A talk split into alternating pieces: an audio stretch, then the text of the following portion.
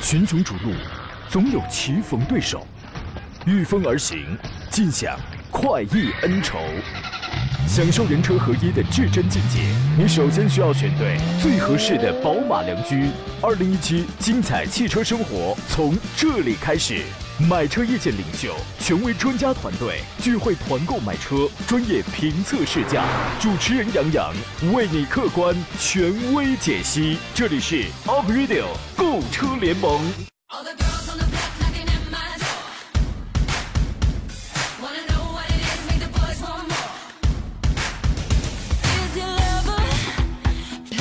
来，诸位，节目开始了，照旧的时间，欢迎在礼拜三的上午时刻，一如既往的来收听山东交通广播 April 购物车联盟，我是杨洋，在济南问候全省的汽车人。近日天气很热啊，有人说呢，每天早晨第一件事就是把自个儿啊从凉席上接起来，总感觉自己是铁板牛柳一份，忍不住呢，就是还想问一下旁边，还想问一句，大哥要几分熟啊？但是生活当中呢，总是会有一些可以宽慰我们的事情，可以让我们顿时凉爽不已的事情。比如我现在的这个岗位，就时常会带来很多的感动啊，对吧？老话说得好，虽然我们下班晚，但是我们上班很早啊；虽然休息少，但我们值班很多呀；虽然冬天冷，但是我们夏天热呀。一想到这些，我跟你讲，我就很激动啊，得好好干呐。今天依旧直播一个小时。我们探讨交流一下选车、买车、车型对比，以及在买车过程当中遇到的一切的问题。直播间三路电话已经开通了，号码分别是零五三幺八二九二六零六零、八二九二七零七零或八二九二八零八零。有问题咱们聊个透彻。三种网络互动方式，您可以在新浪微博当中找到我，车友群里面你可以发言，也可以关注微信公众账号山东交通广播，也可以发言，也可以提问。今日座上客，济南银座品鉴汽车的专家田道贤、田伯光老师，你好，田老师。哎，你好，杨洋，大家上午好。大家喜欢您啊，所以今天又把您给请来了，很荣幸我能够连续两天为大家服务。嗨，真讨厌啊！这个，所以你被评为是这个礼拜最熟悉的面孔，比我还熟悉呢。他们可能都不认识我，但是他们一定听过田伯光的这个大号啊，手拿两把大碟是吧？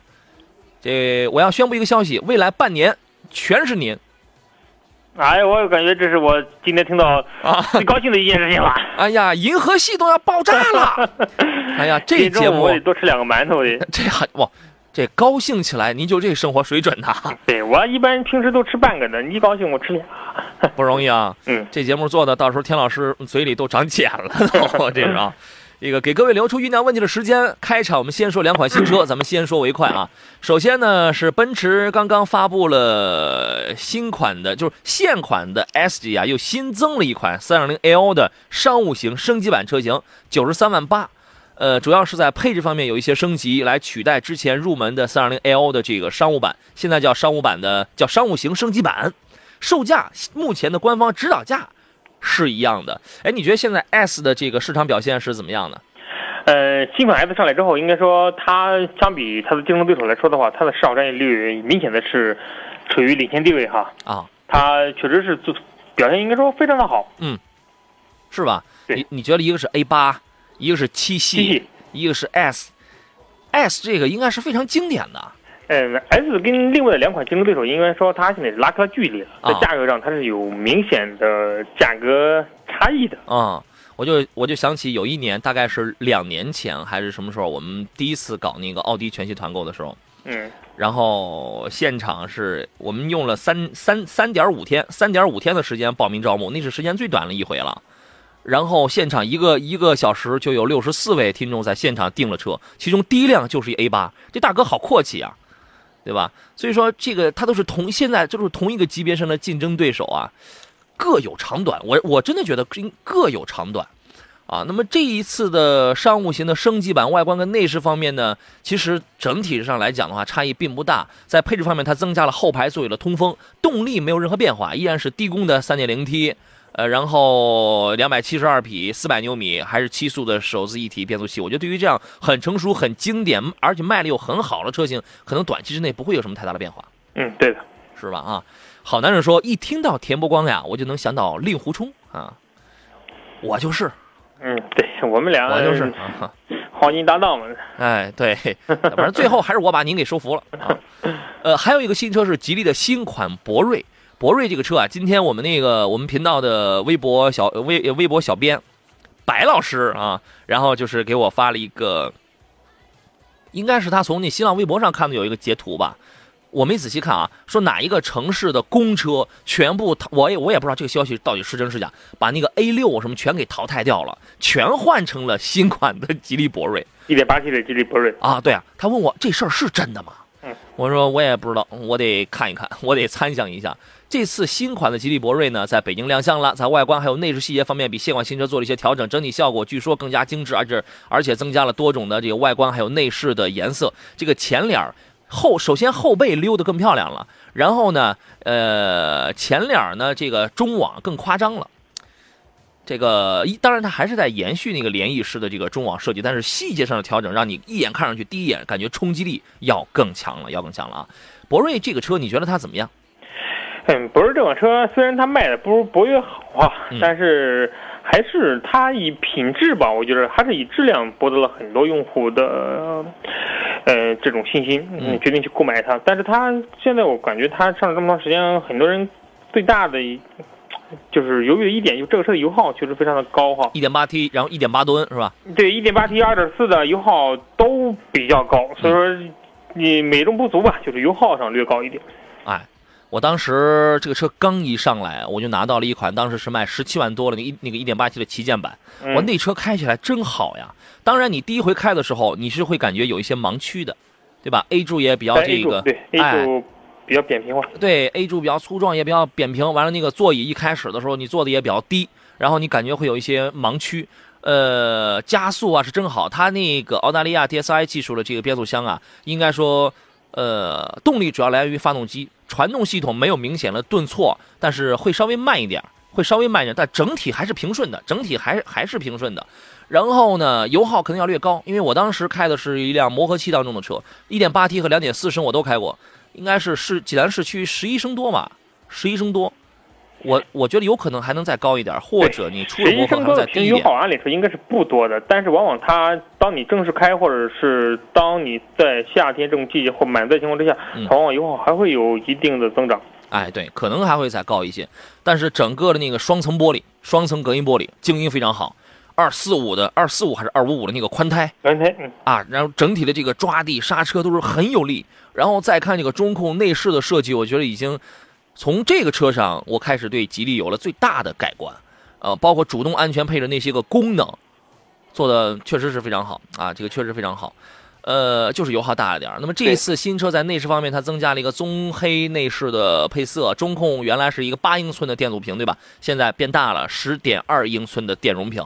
多媒体功能也进行了升级啊，也依然是你好博瑞这样管家式的语言就可以给你提供一个智能的交互系统啊。第二代的 1.8T 的这个发动机啊，这个也没什么说的了，呃，简单进行了优化吧。七月中下旬，这个车就将上市销售。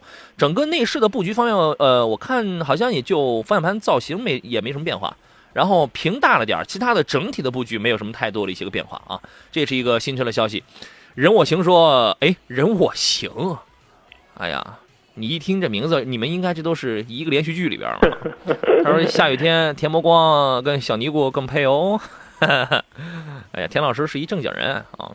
看问题，浮夸这位网友问的是：吉利的博越与荣威的 RX 五哪个更适合城市代步啊？我主要是跑省道，关注的是舒适性与经济性啊。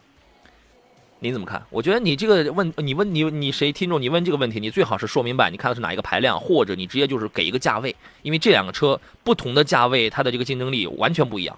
对，嗯，呃，RX 三五应该是怎么说？这个车很很多人，我我这两天我因为我家楼底下，呃，放了两台这样的车哈，我天天早晨基本上我们俩上班的点数是一样，我看这款车看了很长时间了。荣威 RX 五是吧？对，嗯，这款车。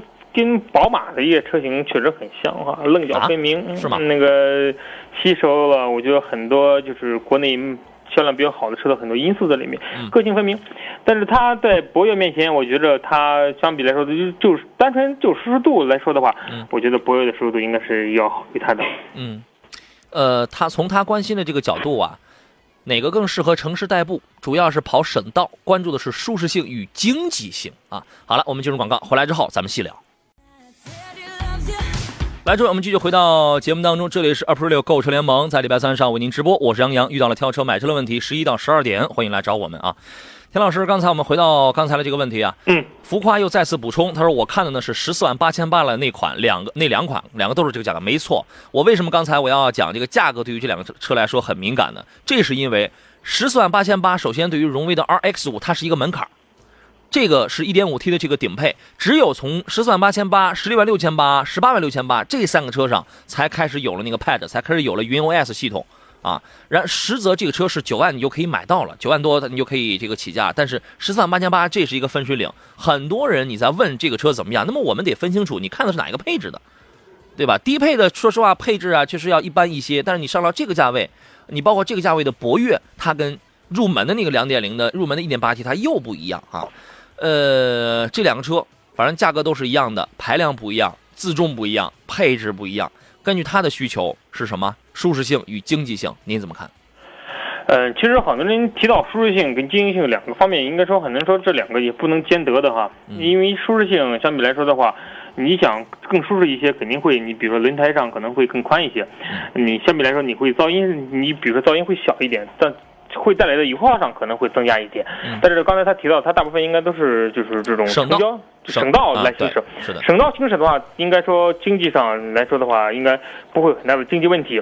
所以说就是单论舒适性来说的话，动力性来说，我觉得 1.8T 的博越可能会第一动力会更好一点，嗯，第二呢，动力好一点之后，它可能能够提供更好的舒舒适更更好的舒适度吧。嗯，但是它不省油。嗯，在省道来说的话一点八 T 跟一点五 T，我觉得油耗上没有很大的区别了。您这说的，您您说的到底是省道还是纽博格林赛道啊？这是没有什么太大的区别。省道上来说的话，它大部分如果绿灯红灯省道说了跟没人似的。1.8T 的车的话，应该能开到九油左右吧，九到十油。反正博越还是费油。啊，对，肯定是比 1.5T 的车肯定要费油的。这个这个是毫无疑问的嘛。对对。哎，这两个车空间整体相差不大。油箱容积整体相差不大，就差五升，你这个也跑不出这个多这个多少里地去。然后呢，就是这套动力啊，因为博越是一点八 T 加一个六 AT，然后那个荣威你看那个十四万八那个是一点五 T 加一个七档的干式双离合，所以这个从经济性角度出发的话，RX 五就是常规状态下大概能在一升油吧？呃，差出一升油左右的。对，因为百升双离合的。七速双离合本身来说就就比较省油，加上一点五 T 的，加上城乡道路的话，应该说省出一个得多一个多的油耗。对的，所以说这个油耗就差这个。其实如果要买这个呀，如果你当然那个我要说的下一句话可能会让你多花钱，预算可能要更高。真正稳妥的办法是买两点零 T 的六档湿式双离合，对吧？这是真正稳妥，但你至少是十六万六千八了，这个价格就是太太离谱了，对吧？那么我们就。就这就他看的这两个车来讲的话，这是动力与油耗。动力方面那，肯定是博越要就更好，这个毫无疑问。刚才田老师的意，田老师的意思其实是国道上基本呃省道上基本上都能跑得起来，啊，能跑得起来，对吧？而且你要身上了十六万多，你选择余地就更大了，你选择的车型可能也会更就就更多了，那就更多了。对。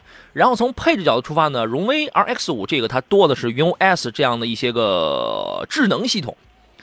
包括那个大 Pad，它多的是智能的这种东西，啊，你去研究一下，看它集成了空调，集成了语音控制天窗，你缴费、加油、支付宝什么，你看你对这些东西感不感冒？当然前提是，如果你有一个败家媳妇儿的话，你这个东西那可要了亲命了，对吧？还有后续资费的问题，你你这个我建议你都通通你都考虑到，你都算一算。而博越比啊博越的这一款比它多的是什么？是主动刹车，是全景天窗，是全景摄像头，它是就这几项功能听上去还有自适应巡航。是听上去是一些比较实用的功能性上的这种东西，啊，不算是多潮流，不算是多科技，所以剩下的就是您自个儿选择了啊。我们说完了，呃，左工的问题说，杨仔你好，我想咨询一下 Prado 的三千柴油怎么样？DSD 的发动机怎么样？山东地区好挂牌吗？请您总体评价一下。哎，这个田老师来吧。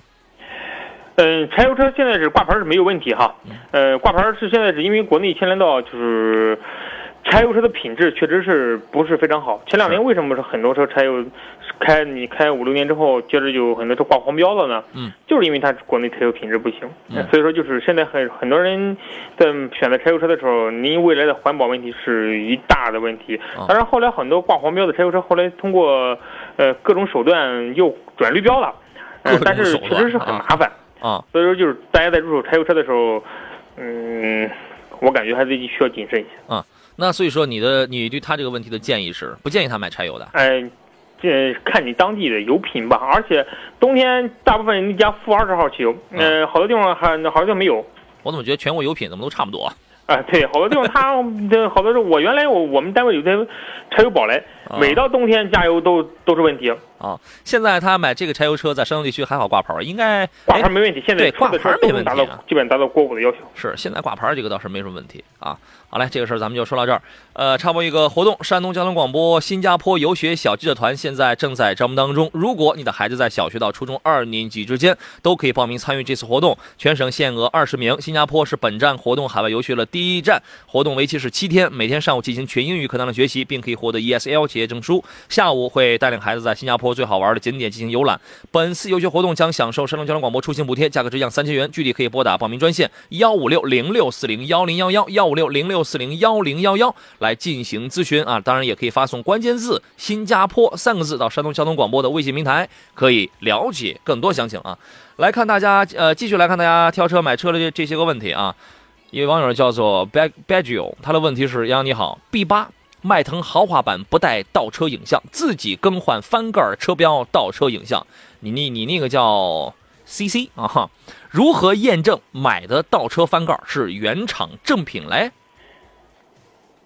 这个现在你一搜哈，淘宝上或者各种宝上，有很多卖的这个翻转摄像头的哈。是啊，但是你怎么保证？您您花两千多买的东西合适吗？嗯，确实是，其实都达到一样的，都是摄像头，都是都是摄像头的这种效果，我感觉太贵了。嗯，你要是想判定原厂跟副厂，确实不好判定。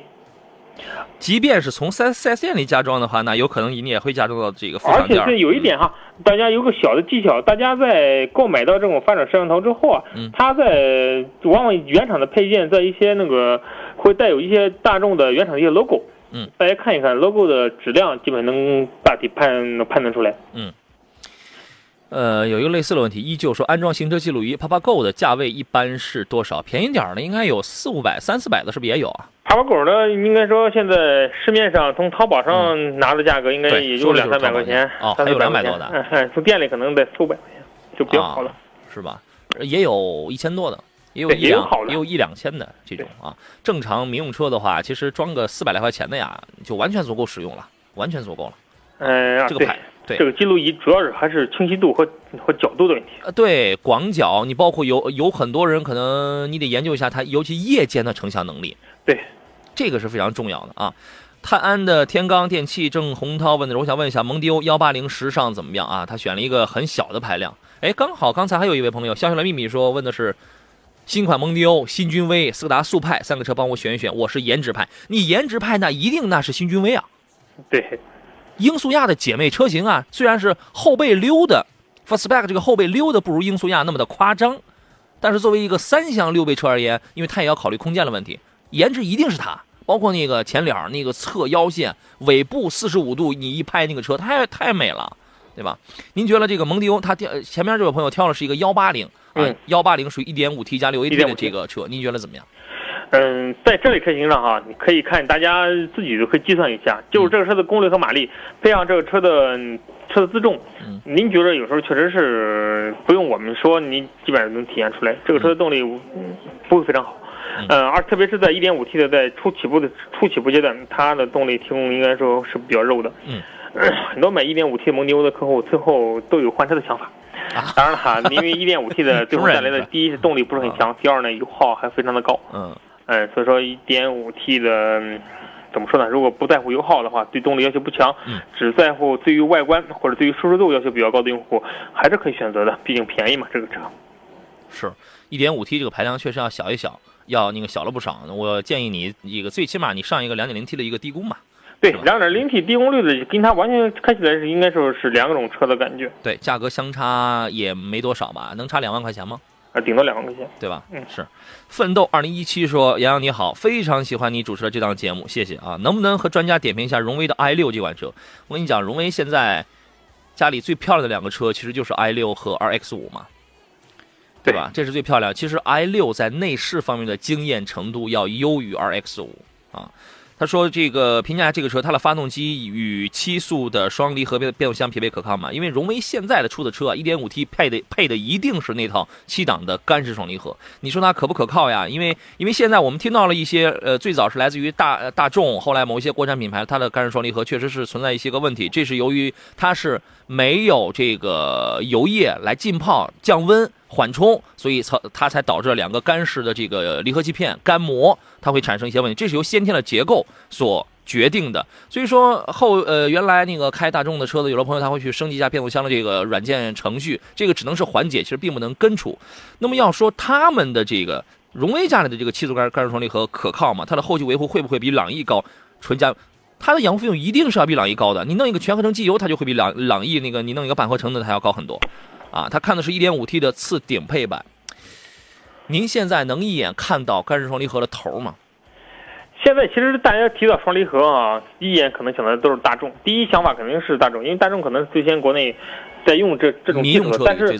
但是这个技术不是什么新的技术，对啊，呃，你它应该是它公园里相对来说是比较简单的，非常的简单，呃，国外很多车型已经在用了，可能国内大众先引进过来的，后来陆续很多车在配备这样的这样的一个动力组合，一点五 T 加双离合，现在也是国内很多车的主流配置，嗯，确实是很多人都觉着这个干式双离合。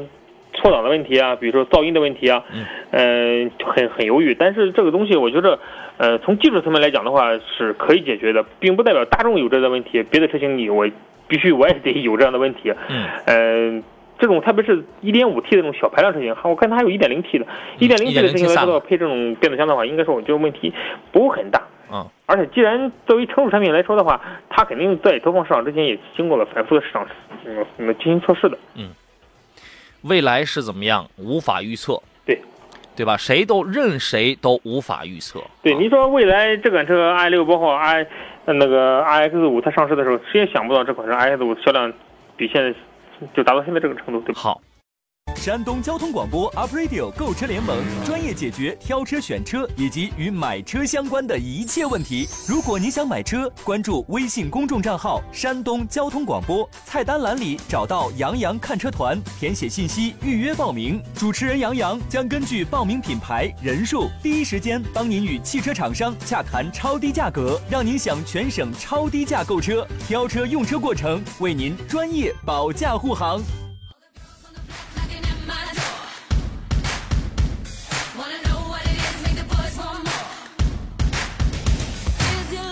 来吧，诸位，继续回到今天剩下的半个小时的直播当中，我依然是杨洋。每周一到每周五上午的十一到十二点，这是咱们专业聊聊挑车、选车、车型对比，以及你可能。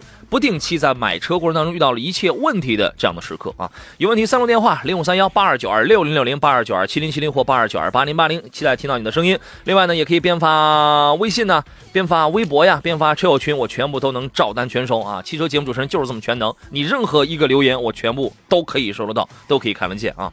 你先酝酿一下吧，插播一个活动。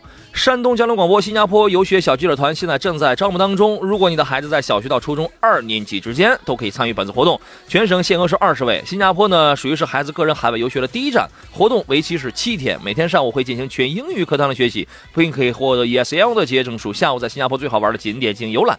本次游学活动享受山东交通广播出行补贴，价格直降三千元。具体呢，您可以拨打报名热线来咨询，号码是幺五六零六四零幺零幺幺。微信公众账号里面搜索山东交通广播，发送关键词“新加坡”，也可以了解本次活动详情。今日座上宾，呃，是来自济南银座品鉴汽车的汽车专家田道贤、田伯光老师。田老师你好。嗯，大家中午好。哎，呃，刚才那位朋友问的一个问题啊，嗯，咱们去说那个蒙迪欧了。蒙迪欧幺那个幺八零啊，排量小了点儿，这个排量小点儿，你有的时候你会带来这个噪音也大呀，这个负载万一要是高点的话，这油耗也不见得低呀。对吧？而且幺八零的油耗是不是不一定低？是一定不低，确实很高，一定不低。对，一定不低。它这款车的油耗应该说跟二零 T 的油耗是 基本上是在一个水平线上。对，甚至两点零 T 的蒙迪欧要比一点五 T 的还要省油呢，在一些个别路段上。对，这是有可能的呀，对吧？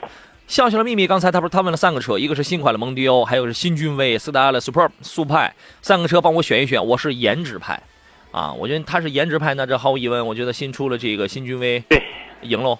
但是新君威作为溜背车型来说的话，呃，你要感受一下它的后排的空间哈，特别是头部空间。不知道您家庭成员的个子的高矮，呃，两米六，压顶的感觉你可以去感受一下。啊，对啊，它后排的空间，它也头尤其头部空间呢，除非那得把座椅设计的有多矮啊，对对吧？然后呢，他还有一个补充，他说他比较看重动力、内饰与外观，办完呢是二十万左右，帮我选选。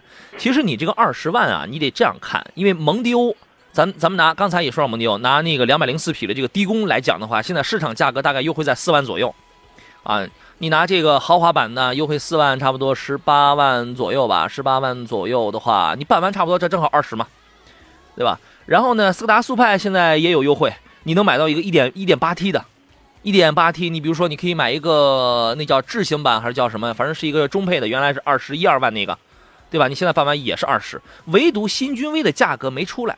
但是呢，我们也可以参考，你我们拿迈锐宝 XL 来做一个参考。迈锐宝刚出来的是时候是十七万九到二十四万九吧？嗯，对。那么别克的定位跟定价一定要比雪佛兰高。那么也就是说，新君威我估摸着它的起步价大概会是。十八万五到十八万九之间起，可能到二十五万多，对吧？然后呢，但是从这个新款的君威，从它的动力配置上去讲的话，它是一点五 T、两点零 T、一点八升混合动力，对吧？对，这个我没记错啊。那么这也就意味着，你二十万办完，你能买到一个一点五 T 的一个新君威。嗯，所以说颜值上去了，排量下来了。动力下来了，对吧？对，所以对于对于这个问题，呃，田老师您会怎么来分析呢？嗯，确实是啊，这这个三个车型当中，你要是真要选择一个动力又好、空间又大、又漂亮的车型，嗯，我觉得很难。这里边其中有一个车型，它是能占的，就刚才您提到速派，但是速派的颜值上可是没有全新的君威，包括新款的蒙迪欧。是颜值高啊啊对，但是你要追颜值高，你动力性你又你又你又追你又没有那么好的那个动力性，所以说在这种情况之下，您还是看您个人的这种乘车需求。你比如您所谓的动力强，指的到什么程度叫那叫动叫动力强？零到一百米加速在九秒左右，或者是十一秒左右，你也能接受，这叫动力强。或者是您十二三秒之后，您觉得也可以，对对吧？所以说你要要要求点是不一样的。而且这款车光从我们说的话，其实说的最好，还不如您自己去一试。您一试之后，你可能觉得 1.5T 的蒙迪欧还正好符合您的要求呢。都嗖嗖的是吧？对吧？所以说就是还得去试啊，不能不能光听我们说。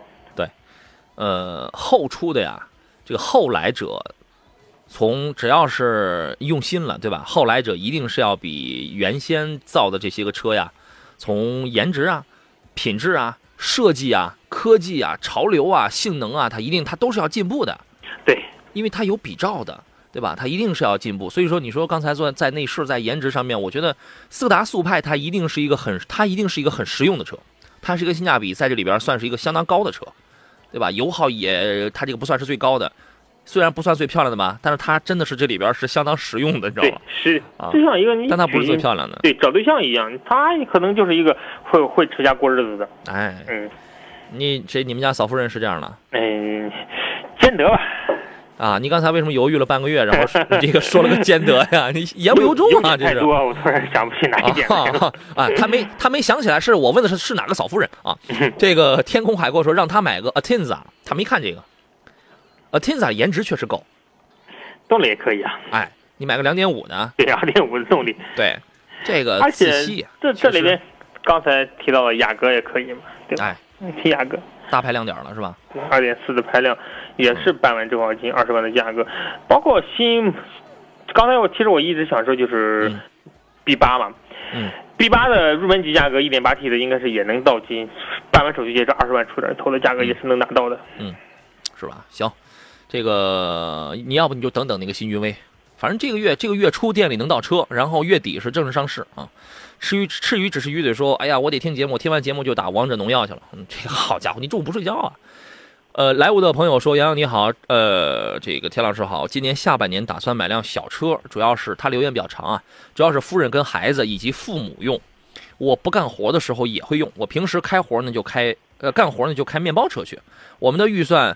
辛苦了，祝你幸福啊，发家致富。他说我们的预算是七万上路，想买个自动挡的，首选呢是合资品牌，当然好的自主也是可以的。我们去看了本田飞度和现代瑞纳这辆车，自动挡的，我们的预算买不到，只能买到手动挡乞丐版。飞度的话，连手动乞丐版也买不到。你七万肯定买不到，但是你上你接近八万，应该这这个它就可以了啊。朋友推荐再去看看雪佛兰赛欧或者是丰田威驰，但是我个人呢确实比较喜欢飞度，夫人比较喜欢三厢的，请问推荐一下这个价位的自动挡车型？我觉得推荐之前咱们是不是得把这个到底买什么样的？是你是是是你飞度还是夫人的三厢这个事儿，咱得先摆平。对，好，具体是听你的还是听夫人的啊？这个是很关键的。那么你们家的传统是？我们家基本上，我一般这种事我不做决定啊，反正说了也也那个白搭是吧？也也没用啊。那么你对于他这个问题，你您来分析一下吧，跟重点参考他前面的这些用途这些条件。他主要是这里边还有就是预算的问题，我觉得他应该是比较理性的一名购车的用户哈。他虽然看上飞度了，确实是飞度的自动挡的车型，应该在入门级的价格应该在八万左右，对，入门级的价格在八万左右，办完手续应该在近九万了。对。所以说，确实是超过他的预算了，呃，而且是他想，家人想买一款两厢的车型，瑞纳，瑞纳的应该说也是跟飞度的价格差不多，可能能有低一万块钱左右，但是也是完全超他的预算了。嗯，你要是想到了威驰的话，威驰一点三排量的威驰的话，可能自动挡的车型能到办完手续在七万五六左右，这个车确实是能符合他要求，但是一点三的动力可能会更弱一点。嗯，那个，但是这个车比较经济啊。啊，对。而是三厢车，这里边就是还就是它到底是选两厢还是三厢的问题。如果两厢车，最近下半年还有一款一一款车，就是我们像就是保值率当中也是跟飞度齐名的，就是一款大众的菠萝。它现在自动挡车型价格的话，应该是到了七万块钱或者七万多一点的价格。你指的是现款的 Polo 吧？对，现款 Polo。嗯嗯，七万七万多一点，您就是加上购置税，购置税打八打七五折，您再加上保险，上路的价格应该是接近于八万。嗯嗯嗯，是。也是，但也是高一点，但高的并不是很多。嗯。你觉得那个老一点了啊？铃木的雨燕，它那个四档自动的，你觉得这个怎么样？这个肯定是在它预算预算当中，预算以内了。但是四档的车型，我刚才想到的这款车，四档的车型，或者是刚才他提到的赛欧的半自动车型，确实半自动，嗯，不太推荐了。其实四档自动啊，这开起来比那个五档半自动还要好开呢，提速快啊！啊，对啊，也没有什么很明显的那种顿挫啊。嗯，还有别的吗？真不大好选那个。再就是这个类车型的。不多了，你要是想拿得出手，或者他选择这个车型当中，车型确实是不是很多。倒是有几个自主品牌，你比如说吉利的那个新远景，这个是一个三厢了，嗯，对吧？吉利的新远景，然后别的我也就别的就是其实车是挺多的，但真的你要卖的好的，又又能拿出手的来推荐，我还真一时我还想不到什么有那个其他的了。基本上它。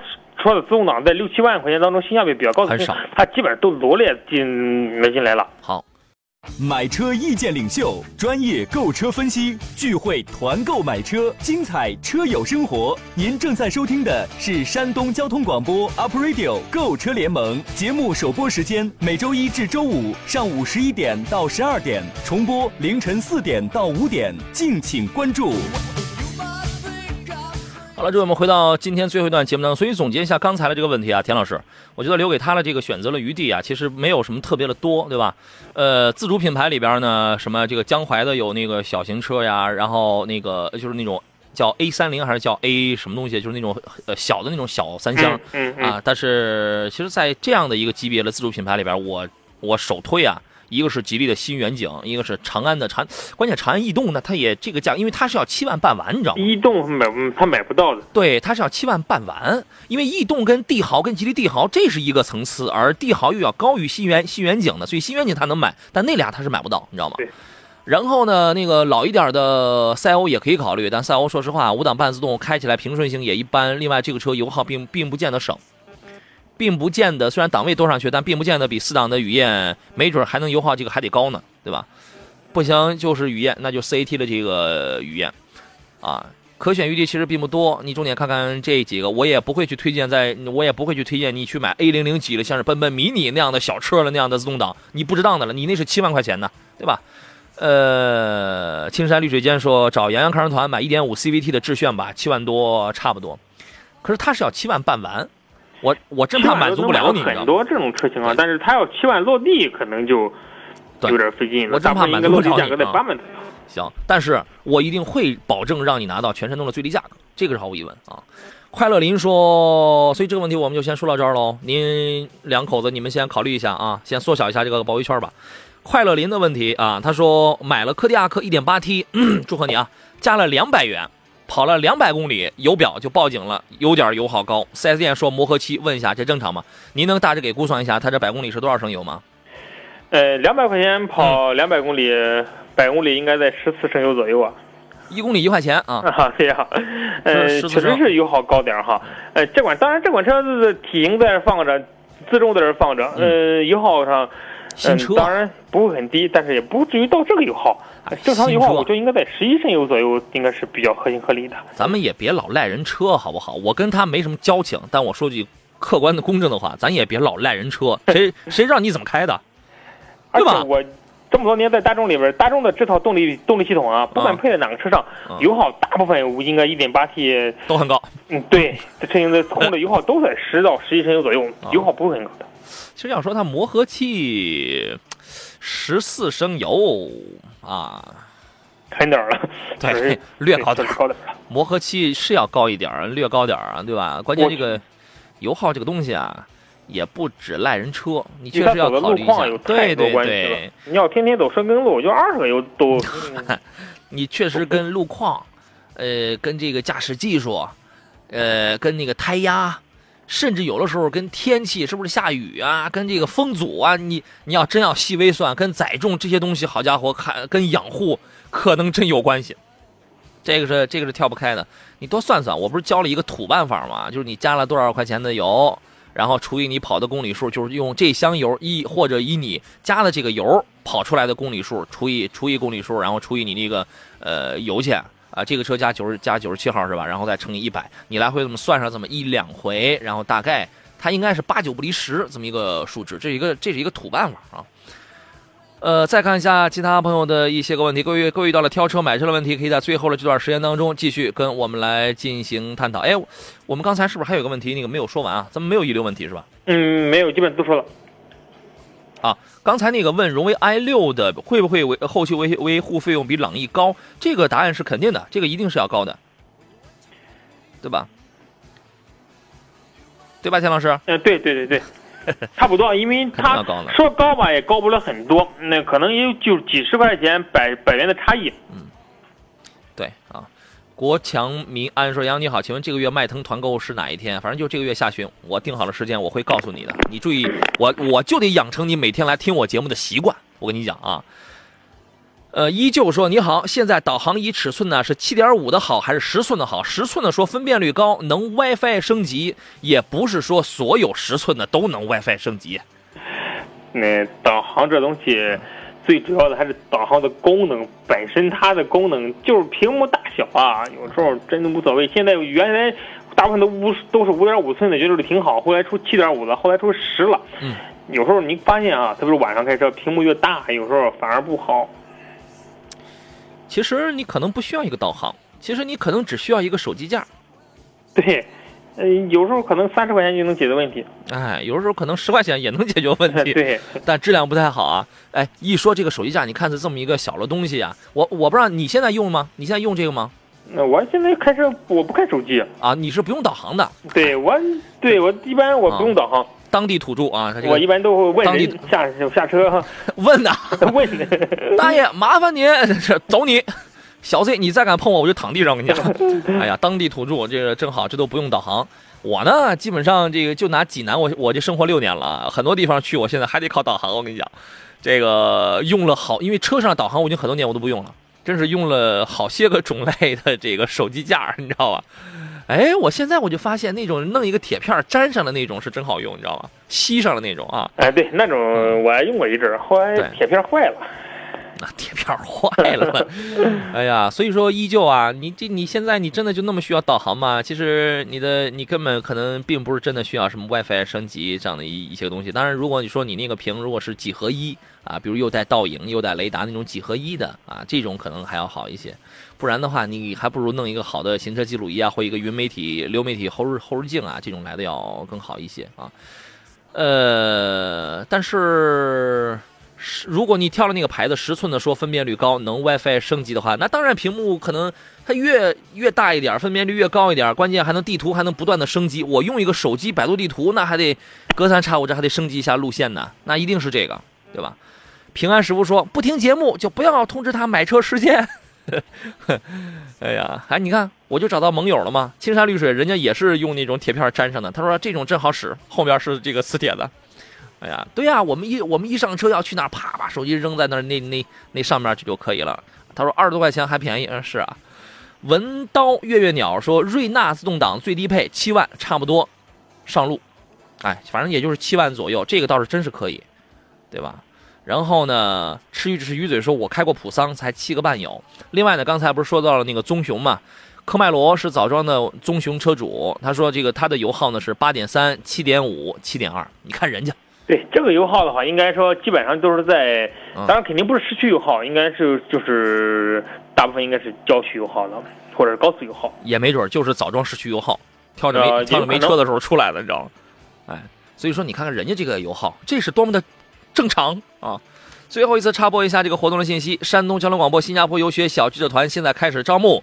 如果您的孩子在小学到初中二年级之间呢，都可以参与本次活动，全省限额是二十位。新加坡绝对是孩子个人海外游学的第一站。活动为期是七天，每天上午会进行全英语课堂的学习，并可以获得 ESL 的企业证书。下午呢，会在新加坡最好玩的景点进行游览。本本次游学活动享受山东交通广播出行补贴，价格直降三千元。具体内容您可以拨打报名专线幺五六零六四零幺零幺幺来进行咨询，或者发送关关键字。呃，新加坡这三个字到山东交通广播的微信平台上，也可以了解本次活动详情啊。最后一个话题了，我们就不说别的了，就说这个现在这个季节肯定有很多的这个车型，然后都会觉得这个油耗要高，因为这是必然。这对于你开过车的、接研究过车的老司机而言，这是一个必然的现象啊。呃，一定会有一些办法会让油耗或多或少的出现一些个降低。实际上现在也不是说油耗高的这就接受不了。啊，但是真要从节能减排或者吹毛求疵角度出发的话，还是有一些办法是能降下来的啊。比如有那五百个办法，这个田老师那天跟我说，他有五百个办法可以导致油耗下降啊。比如说那有碳无敌，嗯，碳无敌在我在我们节目可没有广告啊，你记得替他交钱啊。我跟你讲。哦，那行，那那不那那我错了，掐掐掉啊！你讲 还有吗？嗯。其实说到降低油耗，很多确实很多种方法哈，包括驾驶习惯一系列的，嗯，包括反正很多东西都能降低油耗，包括您加油，每次您说加一百块油，你别你每次都都加三百四百的，处于满载状态，嗯，还有您后备箱里的那些水呀那些东西啊，最好都能清一清，是吗？嗯，轻载上阵，而且后备箱装水啊，据科学家预测也不好，啊，嗯，反正很多种很科学家包括胎压，特别是太夏天的胎压影响很大，哎。这个医医生说没什么事儿，但专家说这个不行，你知道吗？哎呀，这到底听谁的？这是？还有吗？嗯，反正很多吧。我觉得大家因为每个人用车习惯不一样，所以说就是省油的方法也不一样。嗯嗯嗯。我觉得聊省油的能单独开期节目。这果然有五百个办法啊！行，注意补充胎压。夏天的时候，有有的时候你那个胎压不够啊，确实也容易导致一些油耗的高啊。另外，我觉得这个人呐，夏天可能是不是开车脾气容易火爆？你是这样的人吗？嗯，我我不是这样的人，而且夏天油耗高，很多人与开空调有很大关系哈。空调的使用的。合不合理也有很大的关系。是你比如说一上车，你先把空调拧到最大，这样就不合理。嗯，你可以先开窗户，热风散一散，然后再开空调，这样这种效果也好，也也也省油。是，呃，依旧说大屏的好还是小屏的好？倒车影像，那它它很显然，它那个东西是那个没有那个倒车影像，那就选大屏的。那那肯定那是选大屏的。蓝天不蓝截了一张这个，这是我在哪儿，在喜马拉雅上的音频的截屏吧。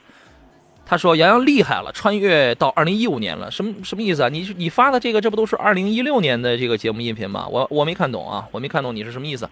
呃，今天节目就要到这儿了，感谢田老师，祝您午餐愉快，再见。好，再见。回听绿色版节目，您可以登录喜马拉雅搜索“杨洋侃车”，关注我的专辑声音来进行回听啊。节目以外，您也可以通过新浪微博，我的新浪微博山东交广杨洋侃车，或者是山东交广小写的拼音全拼杨洋，再加三个字看车团，跟我来取得联络。呃，另外，好像汽车之家我也有什么车架号呀、头条号什么，这个都有，这个也就不说了。重点，重点的重点是明天上午的十一点，我们再见。